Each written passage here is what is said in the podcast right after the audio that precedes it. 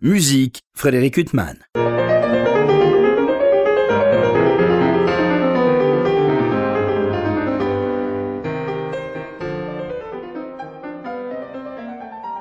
Bonjour Frédéric Huttman au micro, j'ai le plaisir de vous retrouver pour un nouvel entretien. Aujourd'hui j'ai l'immense plaisir d'avoir deux invités. Adèle Charvet, bonjour. Bonjour. Bernard euh, Faucroul, bonjour. Bonjour. Alors si j'ai le plaisir de vous recevoir, c'est pour évoquer euh, la programmation d'une œuvre sur un sujet grave, puisque Bernard Faucroul, vous avez composé alors un monodrame, un mélodrame euh, à partir d'extraits du journal d'Hélène Baird. Donc ce journal d'Hélène Baird, c'est un journal qui a été écrit par une jeune femme née en 1921 sous l'occupation à Paris d'avril 1942 jusqu'à sa déportation en mars 1944, euh, avec une interruption euh, de novembre 1942 à août 1943. C'est un journal qui a été euh, retrouvé, qui avait été conservé pendant la guerre par une proche de la famille Baird et qui a été publié euh, en 2008, euh, qui avait été préservé et publié en 2008 grâce à la nièce d'Hélène Baird, donc la fille de sa sœur. Donc Bernard Faucroul, c'est une œuvre, ce, enfin une œuvre, ce journal d'Hélène Baird, vous en avez eu connaissance il y a quelques années et tout de suite ça vous a marqué profondément. Oui, cette aventure a d'abord commencé par une invitation du Quatuor Bella, au début 2018. Euh, ils m'ont proposé d'écrire une, pièce pour le Quatuor, si possible une pièce qui fasse toute une soirée. Euh, et je me suis dit que faire un Quatuor qui dure une heure, une heure et demie, c'est tout de même un peu austère, que donc euh, une pièce avec voix serait, serait la bienvenue, mais je n'avais à ce moment-là pas encore, j'avais aucune idée.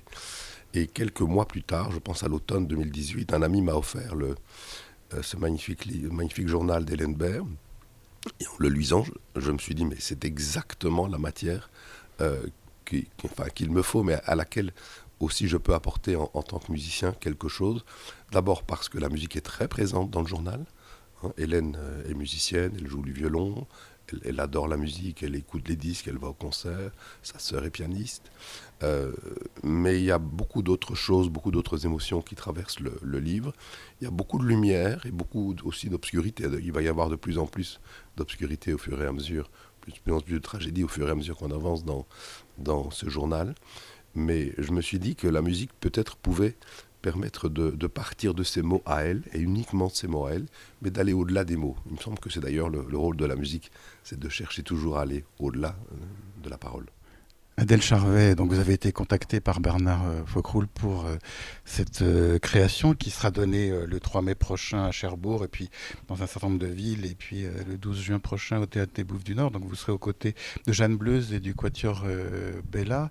Donc comment vous avez participé à cette création on est encore au tout début de la, création. Euh, moi, c'est un grand honneur et ça, pousse à l'humilité d'incarner euh, cette personnalité incroyable, tellement, tellement lumineuse et aussi tellement clairvoyante au cours du journal. Elle a tellement, elle vit pleinement les choses en même temps. Elle a beaucoup de distance et puis elle se sent prise d'une mission de raconter, de documenter et en même temps elle vit sa vie de jeune femme euh, et donc c'est très facile de s'identifier en fait à cette personne qui est en plus musicienne en plus tellement sensible tellement imprégnée de musique et de littérature euh, moi j'ai la, chance de prêter ma voix euh, c'est vraiment à Bernard que, revient toute la création. Et j'ai vraiment hâte de, cette résidence justement de création à Cherbourg.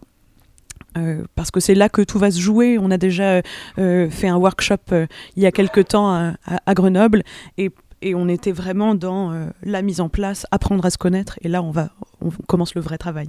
Alors, votre voix, elle sera mise à contribution de plusieurs manières, Adèle Charvet, c'est-à-dire que vous chanterez, vous direz des extraits du journal, vous ferez du presse gazang aussi, et vous chanterez tantôt avec le, quatuor, euh, le piano, et puis euh, vous parlez euh, avec les musiciens. Enfin, vous êtes mise à cette épreuve multiple. C'est un travail passionnant et extrêmement exigeant parce que je crois que je n'ai jamais eu à explorer à ce point toutes les possibilités de la voix, du parler au sprechgesang, au chanter, au crier même. Euh, c'est présent une fois dans la partition. Euh, c'est un travail passionnant, c'est aussi euh, savoir doser ses, ses, limites, enfin connaître ses limites plutôt.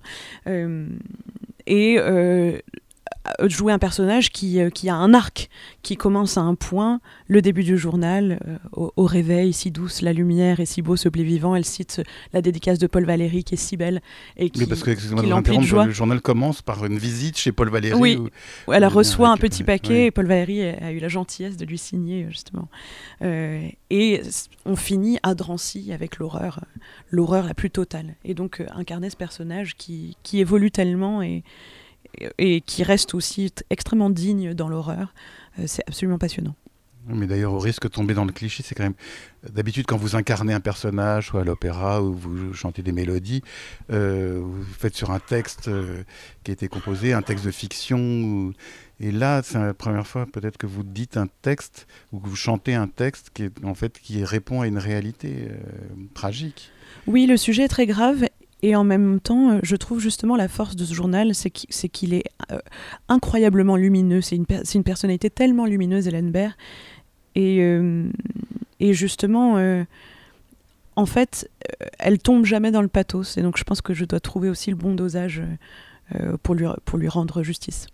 Bernard Fockroul, donc vous êtes euh, bien sûr organiste, euh, compositeur. Euh, vous êtes interrogé quand vous avez été bouleversé par la lecture de ce journal d'Hélène Baird sur la manière dont vous alliez pas l'adapter, mais en prendre des fragments et l'illustrer musicalement, parce que là c'est avec quatuor, voix et piano.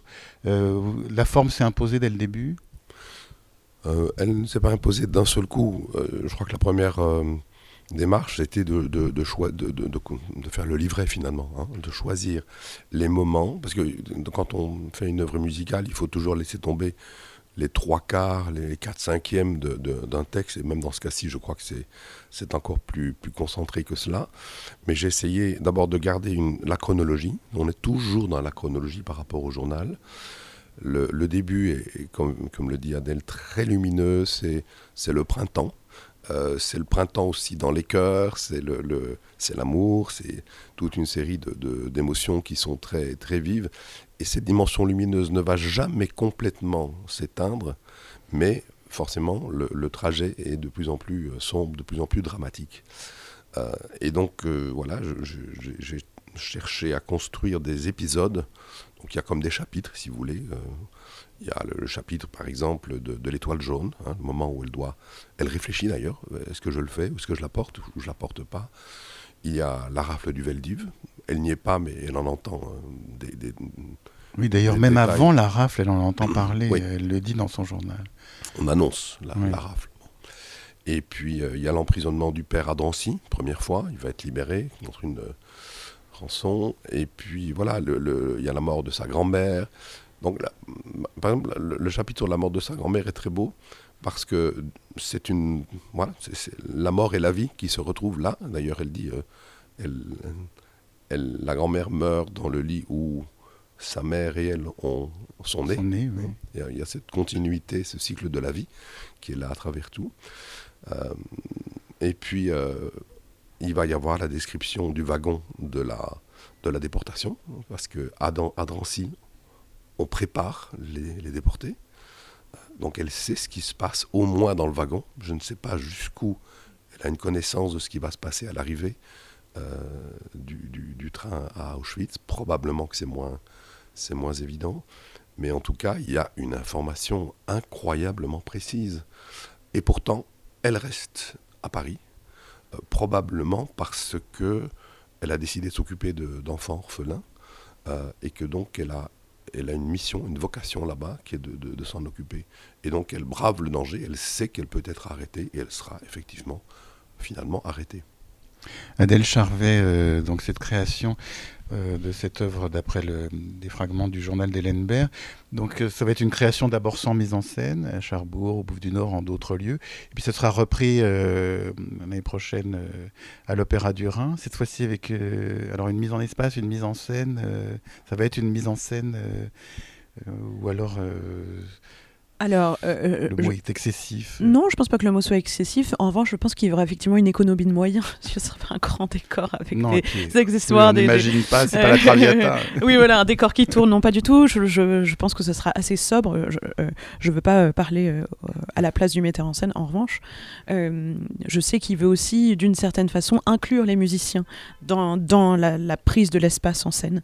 Et donc ça, ça sera passionnant à explorer. C'est très très bien pour nous, en tout cas, de pouvoir euh, cette œuvre euh, qui est tellement riche et dense euh, en concert d'abord, euh, justement parce qu'on va arriver dans le travail scénique totalement libéré de la partition probablement, et donc très libre.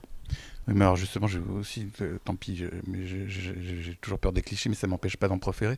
Quand vous êtes chanteuse, euh, quand vous chantez à l'opéra, justement, il y a la mise en scène euh, qui vous impose une gestuelle ou vous la propose, alors que quand vous chantez la mélodie ou là, quand vous allez chanter, dire le journal d'Hélène Baird, c'est vous qui allez créer en quelque sorte cette réincarnation. C'est parfois plus difficile, non moi, je trouve que c'est une vaste question. C'est vrai que le récital, en tout cas pour moi, permet un abandon que je, je retrouve euh, nulle part ailleurs.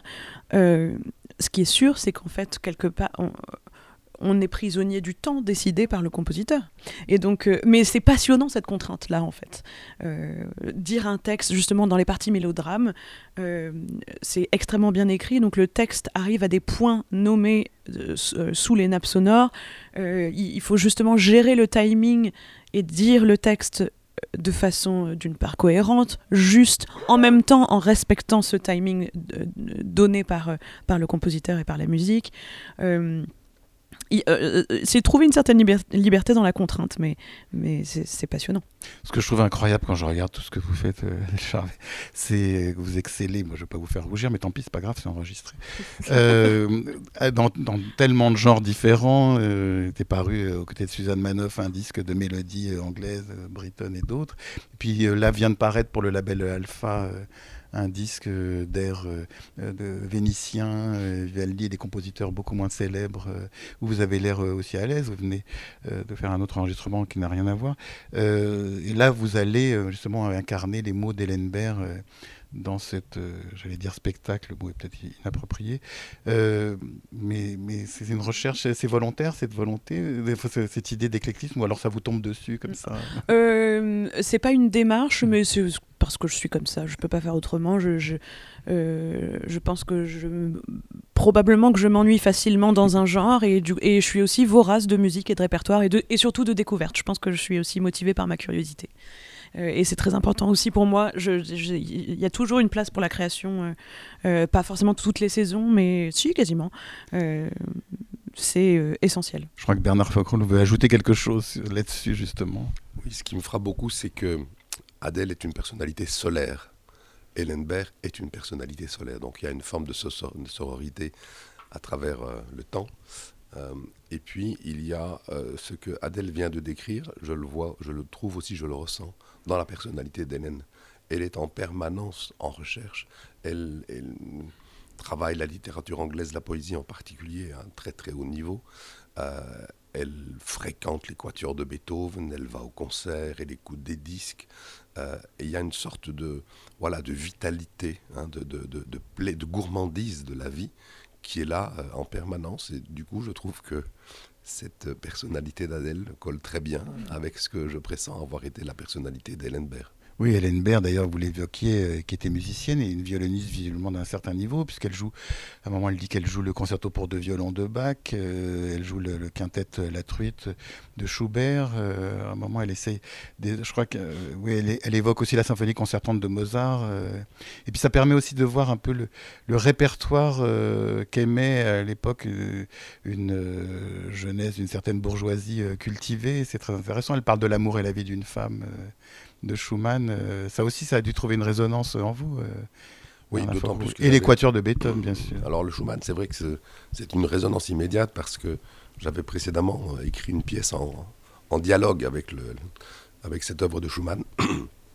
Donc je les retrouve avec plaisir dans le, dans, dans le livret. Mais sinon, c'est euh, effectivement la, la personnalité de Beethoven qui me semble vraiment la plus, la plus prégnante, euh, la plus riche. Euh, c'est à, Beethoven qu'elle revient le plus souvent. Euh, elle parle euh, du quatuor 13, du 13e quatuor qui est celui qu'elle préfère, mais elle parle aussi beaucoup du mouvement lent du, 4, du 14e quatuor, cette, sublime Heiliger Dankgesang, hein, ce, chant de reconnaissance euh, sacré euh, que j'ai du coup inséré, en partie en tout cas, dans l'œuvre, pour relier les deux parties. Oui, donc la, fin novembre 42 jusqu'à août 43. il me semblait qu'on ne pouvait pas, on n'allait pas faire de pause dans, dans, cette, dans cette soirée, mais on n'allait pas non plus passer dix mois comme cela. Et donc, je crois que le, Beethoven là va jouer un rôle extrêmement fort, extrêmement émouvant. Adèle Charvet, comment ça s'est passé le travail? Vous dites encore, euh, il y a encore beaucoup de travail euh, parce qu'on arrive à la création, euh, mais vous échangiez, Bernard Faucroul, vous envoyez des, projets, puis vous dites ah bah non ça ça correspond pas à ma voix. c'était pas tant. Alors il y a eu plusieurs phases. Il y a eu les, premiers extraits mis en musique que qu'on a testés, et puis Bernard a retravaillé certaines choses, mais en fait très vite, tu nous as envoyé la partition entière. Euh, et euh, oui, oui. Et en fait, euh, moi, j'ai, enfin, on n'a rien changé. Oh, si, après Grenoble, il y a eu des, corrections. Bernard s'est rendu compte qu'il y avait des choses qu'il fallait davantage condenser, peut-être raccourcir. Mais dans l'écriture de la voix, justement, on a un compositeur qui connaît et qui aime la voix. Donc, euh, même, si je, même si ça me pousse, pousse dans mes retranchements, parce que c'est difficile, euh, j'explore toute ma tessiture, tous les extrêmes de ma tessiture, tous les modes, euh, j'allais dire les modes de jeu, non, les modes de, voix. c'est extrêmement bien écrit pour la voix. Vous allez chanter. Très bien prosodier aussi. Vous allez chanter avec le Quatuor Bella. Les œuvres pour voix et Quatuor, c'est pas foisonnant. Il y a le Quatuor de Schoenberg, le deuxième Quatuor. Euh, je réfléchis en vous parlant, peut-être que Bernard Foucault qui a beaucoup plus Oh, il y a des choses quand même. Il y, a... du Respighi, il y a une très belle œuvre de Respighi. Le Tramonto de Respighi, il y a avec piano la chanson perpétuelle de Chausson. Oui, il y a, quelques chefs-d'œuvre, mais c'est pas foisonnant non plus. De... Euh, Betsy Jolas, de, je pense à Dover Beach, Beach aussi de, de, de Barber. Enfin, il y a des choses. Il y a des euh, choses. Barber. Barber. Euh, y a, en fait, il y a beaucoup de choses. Et donc, est-ce que pour vous, ça pose des problèmes d'équilibre qui ne se posent pas quand vous chantez avec un pianiste ou une pianiste ou un euh, On ne s'est pas tellement posé la question. Et, il me semble pas que ça a été un vrai sujet. Si, parfois, quand je suis dans le, dans le, dans le bas de ma tessiture, il faut qu'il soit... Euh, euh, disons, comment dire en anglais, mindful de de, de, de, de, ces moments où je suis dans le bas de ma tessiture. Mais en fait, les équilibres se sont trouvés assez facilement. Je dirais que la question se pose presque plus quand je parle. Euh, c'est justement ouais, trouver, euh, trouver ce ton juste. À Grenoble, on était vraiment dans le travail et donc finalement, euh, j'étais pas encore dans l'idée de je dois projeter ma voix dans un espace et qui du coup va aussi changer les questions, les questions de balance. Mais non, non, je, je crois pas que c'était tellement un, problème, il me semble pas. Bernard Foucault, je vous en prie. Oui, ce qui est fascinant avec le quatuor à cordes, euh, et je pense que c'est une des raisons pour lesquelles tant de compositeurs aujourd'hui euh, viennent à la rencontre du quatuor à cordes, soit en tant que quatuor, soit avec euh, quelques instruments ou chanteurs. c'est que c'est au fond la famille musicale la plus condensée qui soit. et ce qui est très émouvant quand on travaille avec un quatuor à cordes, c'est de voir ce sentiment que les choses n'ont presque plus besoin d'être dites. C'est ressenti, c'est la, la, communication se transmet entre les membres du quatuor. Euh, et donc, on, c'est comme si on avait un orchestre avec un chef, etc. Sauf que, voilà, chacun s'écoute. Et euh, parfois, des choses extrêmement compliquées du point de vue rythmique se font assez simplement, finalement. Et donc, c'est, je crois que pour beaucoup de compositeurs aujourd'hui, c'est, un, c'est une bénédiction de pouvoir écrire pour cette formule aussi, euh, aussi dense, aussi économe, aussi ramassée, mais pleine d'énergie. En même temps, vous parliez d'Équateur de Beethoven, ils ont quand même terrorisé et tétanisé euh, les compositeurs qui ont succédé, comme Brahms ou d'autres, euh, qui, ont mis un temps fou à composer leur propre quatuor, écrasé par le génie d'Équateur de Beethoven. Donc aujourd'hui, on est débarrassé de cette ombre, enfin pas débarrassé, mais on a une autre vision. Mais non, on n'est pas débarrassé, le mot était totalement inapproprié, mais disons que vous n'avez plus le même rapport à cette ombre tutélaire. Euh. C'est vrai qu'on on, ne fait plus partie de la génération immédiate hein, qui a suivi. Euh, donc il y, a, plus de distance, il y a quelques 200 ans qui nous séparent ou qui nous relient à, la musique de Beethoven. Mais il y a aussi, je trouve qu'à l'intérieur de l'œuvre beethovenienne, le monde des quatuors, c'est probablement la chose la plus, la plus extraordinaire qui soit. On peut adorer les symphonies, les concerts. Oui, les sonates, c'est pas mal non plus. Surtout un certain nombre d'entre elles. Mais le monde des quatuors, c'est vraiment. Alors, ça peut être un peu austère, mais une fois qu'on rentre dedans, et qu'on suit d'ailleurs, c'est comme si Hélène Baird nous donnait la main pour rentrer à l'intérieur de, de ce monde-là, c'est d'une richesse absolue. D'ailleurs, juste un aparté pour, les auditeurs qui souhaitent pénétrer ce monde. Je pense que le septième quatuor, qui n'est pas évoqué par Baird, est peut-être la porte d'entrée la plus rayonnante euh, et la plus facile, peut-être. Mais peut-être vous ne serez pas de mon avis, mais je trouve que c'est parmi les grands quatuors de Beethoven, c'est celui qui, dans l'accès, est le plus séduisant. Euh. Mais alors, pour en revenir justement à Baird, euh, elle parle justement des 13e, 14e, 15e quatuors, qui sont quand même des œuvres justement que les contemporains de Beethoven ne comprenait pas. Et, elle, euh, en 1942, elle connaît bien ses œuvres, ce qui dénote aussi une grande culture euh, musicale, parce que tout le monde, même parmi les mélomanes, ne connaissait pas ses œuvres. Euh, bah, aujourd'hui, je pense que beaucoup de, jeunes musiciens ne fréquentent pas forcément les, les quatuors de Beethoven. Hein. C'est, c'est pas la musique la plus fréquentée, on va dire. Alors, Adèle Charvet, je me retourne vers vous justement, puisque on le disait, euh, il y aura à la fois un texte parlé, chanté, Sprechgesang. Alors, Sprechgesang, c'est pour les auditeurs qui ne savent pas forcément ce que c'est, c'est une sorte de parler chanté, comme dans le Pierrot lunaire. Oui, c'est parler sur des hauteurs, quoi, en quelque sorte. Et alors, vous, en tant que chanteuse, euh, c'est euh, comment Parce que je vous parle en profane, quand on écoute par exemple le Pierrot lunaire, qui est du Sprechgesang, on peut l'entendre de mille manières différentes. Il y a une appréciation par la chanteuse euh, de la manière dont ça doit être fait. Enfin, vous avez une grande liberté. Mais en fait, la partition de Bernard est extrêmement écrite. donc, donc euh, non, moi je trouve que la trajectoire est euh, très claire. Justement, ce moment de Sprechgesang, c'est c'est au moment de la rafle, si je dis pas de bêtises. Quelque chose se prépare. Et c'est en plus un endroit où rythmiquement c'est c'est extrêmement précis. et donc en fait, non, non, non, moi je considère que j'ai pas de liberté. C'est, tout, est, tout est dans la partition. Et donc il y a des passages euh, qui, correspondent intrinsèquement aux fragments choisis. C'est-à-dire que quand vous parlez, ça, a une signification particulière. Ou quand vous chantez, euh, ce sont des fragments qui ont une signification particulière qui devaient être soit où le, parler ou le chanter s'imposait en quelque sorte. Alors je pense que c'est à Bernard de répondre à cette question-là. Euh, mais tout de même, effectivement, les modes, les modes de voix sont toujours justifiés. et puis je trouve que euh, je, digresse un petit peu, mais je trouve que c'est très très très bien condensé. Le, choix des textes témoigne très très bien de la trajectoire du journal, je trouve. Euh, ce début lumineux et puis toutes ces cassures qui font basculer dans l'obscurité euh, la rafle, l'arrestation du père. et voilà, c'est vraiment très bien réalisé comme condensé du journal, je trouve. Oui, alors justement, euh, effectivement, euh, Bernard Faucroute, justement, en réponse à ça, euh, sur les choix que vous avez opérés pour quand Adèle doit chanter ou parler, ça s'est imposé facilement? Le mot imposé est un petit peu trop fort parce que c'est vraiment une recherche. Il y a des textes qui sont plus factuels et que l'on imagine plutôt dit que, que chanté. Et puis, il y a des moments où l'émotion hein, se, se développe. Et c'est à ce moment-là, je trouve que la voix chantée euh, prend le relais et, porte le texte à, un autre niveau de voilà d'émotion, de, signification. Euh, euh, et c'est voilà, c'est pas systématique, mais souvent une scène commence par un texte parlé, même parlé sans aucune musique, et puis arrive de la musique un peu par-dessous le texte, et puis à un moment tout à fait précis, la voix chante, et, et du coup, le texte perd peut-être un tout petit peu en lisibilité et il gagne en émotion.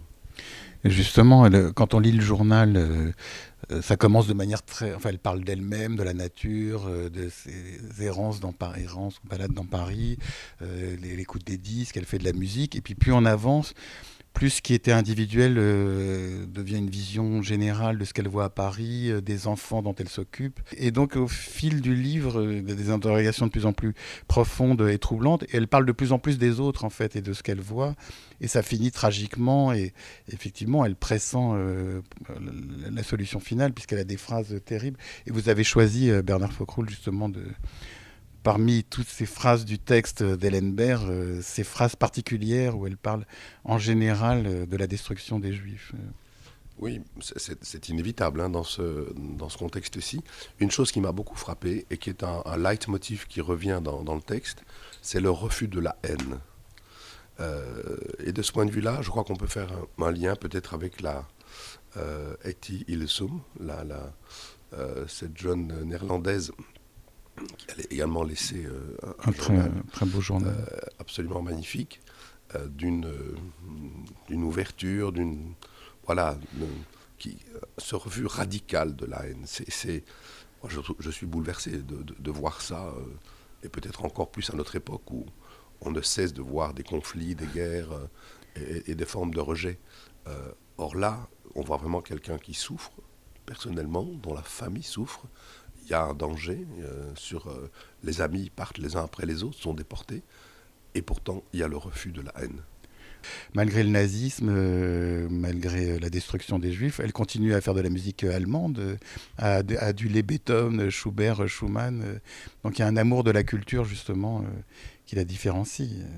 Oui, il y a d'ailleurs des moments de réflexion sur l'identité, sur l'identité juive, sur l'identité féminine. Euh, et je trouve qu'à chaque fois qu'elle parle de, de, des questions identitaires, elle le fait avec un, un très très haut... Euh, enfin, elle le fait de très haut. Ce sont des, phrases qui aujourd'hui encore pour moi sont extraordinairement habitées d'un très très haut niveau de, de réflexion quasiment philosophique. Adèle Charvet, donc on le disait, les représentations vont commencer le 3 mai à Cherbourg.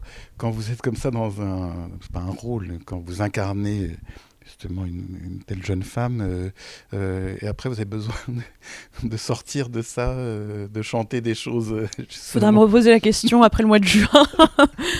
Oui, c'est possible. C'est sûr que quand on est très très imprégné d'une partition, et eh ben, en tout cas moi, c'est vrai que j'ai besoin de, changer d'époque, d'ambiance. De...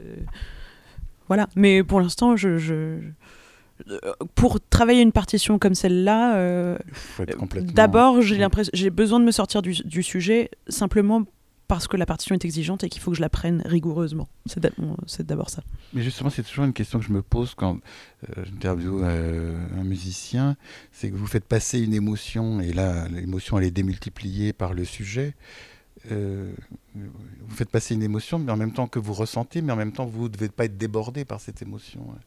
Donc, euh, est-ce que c'est toujours, on est toujours sur un fil euh, quand on chante, et quand on doit susciter une émotion, mais que si soi-même on est débordé, il y a quelque chose qui qui va pas. En plus sur un. C'est un équilibre délicat. C'est vrai que c'est vrai que moi pendant quelques années j'avais l'impression que si je les ressentais euh, et que je me sentais écorchée vive, ça allait euh, passer forcément. Parfois pas du tout. Hein. Parfois parfois ça ne marche pas.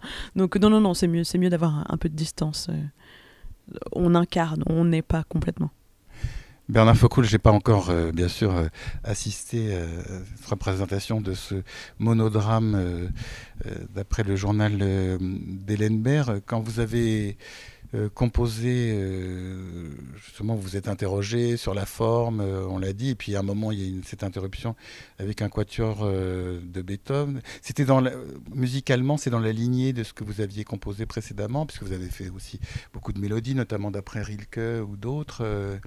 Ou alors, euh, justement, euh, la lecture de journal a imposé, euh, excusez-moi de reprendre le terme encore une fois, euh, une forme de composition euh, qui n'était pas la vôtre Alors, je n'avais jamais écrit Pourquoi tu raccordes. Donc, ça, c'est tout de même une, une étape très importante, en, en l'occurrence pour quintette à clavier. Euh, oui, le travail vocal, c'est une chose qui m'est vraiment chère depuis une bonne dizaine d'années. J'ai écrit des œuvres dans en italien, en allemand, en anglais, ici euh, en français. Euh, français d'ailleurs qui n'est pas la langue la plus, la plus facile hein, à, pour les chanteurs pour les questions de, de prosodie, etc. Mais euh, voilà, c'était évident que c'était la langue d'Ellenberg qu'il fallait, qu'il fallait prendre. Et puis les questions de forme, je dirais qu'elles se résolvent, ou elles, elles, elles, émergent, les solutions émergent au fur et à mesure. Quand on, commande une, quand on commence à écrire une œuvre qui va durer une heure et quart, une heure et demie, on ne peut pas savoir tout ce qui va se passer. C'est comme un écrivain, je pense, au début de euh, l'écriture d'un roman. Euh, et donc, il y a un certain nombre de choses qui surgissent, qui deviennent évidentes. Et dans ce cas-ci, c'est le, bonheur, si je puis dire, de revenir toujours à un texte, à sa force, à son sens et à ses résonances aujourd'hui. C'est aussi une chose qui m'a beaucoup frappé, hein, c'est que euh, l'antisémitisme n'a pas disparu, il, revient d'ailleurs euh, dans nos sociétés aujourd'hui de manière forte, euh, de même que d'autres formes de racisme, que d'autres formes de, rejet, de formes de rejet radical. et du coup, il y a dans ce texte-ci quelque chose que j'aimerais aussi transmettre aux jeunes générations. J'espère qu'il y aura beaucoup de lycéens, de jeunes qui vont venir écouter, voir ce texte parce que il a une, moi, il a un impact absolument magnifique. Et c'est très différent pour un public jeune de lire des très belles choses qui ont été écrites par des philosophes ou des écrivains à 50, 60 ans, ou de revenir à un texte qui est écrit par quelqu'un qui est presque de leur génération. Oui, je le disais, elle est née en 1921, elle est morte euh, à 23 ans en 1944. Et le mot de la fin, je vais le laisser à Adèle Charvet. Oui, je voulais juste ajouter que, euh, effectivement, euh, je pense qu'on peut très fortement s'identifier à Hélène Baird. Ce qui est tout à fait étonnant en plus dans ce journal, c'est qu'elle se sent vraiment investie de cette mission de, de, de, raconter, comme si quelque part elle pressentait que peut-être des milliers, peu, dizaines de milliers de personnes allaient lire ses écrits. En attendant de, découvrir euh, ce monodrame le 3 mai à Cherbourg, puis à, en d'autres lieux, et puis le 12 juin au Bouffe du Nord, et puis à l'Opéra du Rhin, et en bien d'autres lieux. Il me reste euh, Adèle Charvet et Bernard Faucroul à vous remercier infiniment d'avoir été mes invités. Merci beaucoup. Merci beaucoup. Pour laisser cet entretien avec la mezzo-soprano Adèle Charvet, je vous propose de l'écouter interpréter un répertoire très éloigné euh, de ce que nous évoquions, à savoir le journal d'Hélène Baird. Nous l'écouterons aux côtés du consort, euh, interprété des œuvres vénitiennes du XVIIe siècle, de Gasparini, Chaleri, Ristori et également Antonio Vivaldi, nettement plus célèbre euh, à nos yeux. Je vous souhaite une très belle écoute de ces œuvres virtuoses et poétiques et une bonne fin de soirée.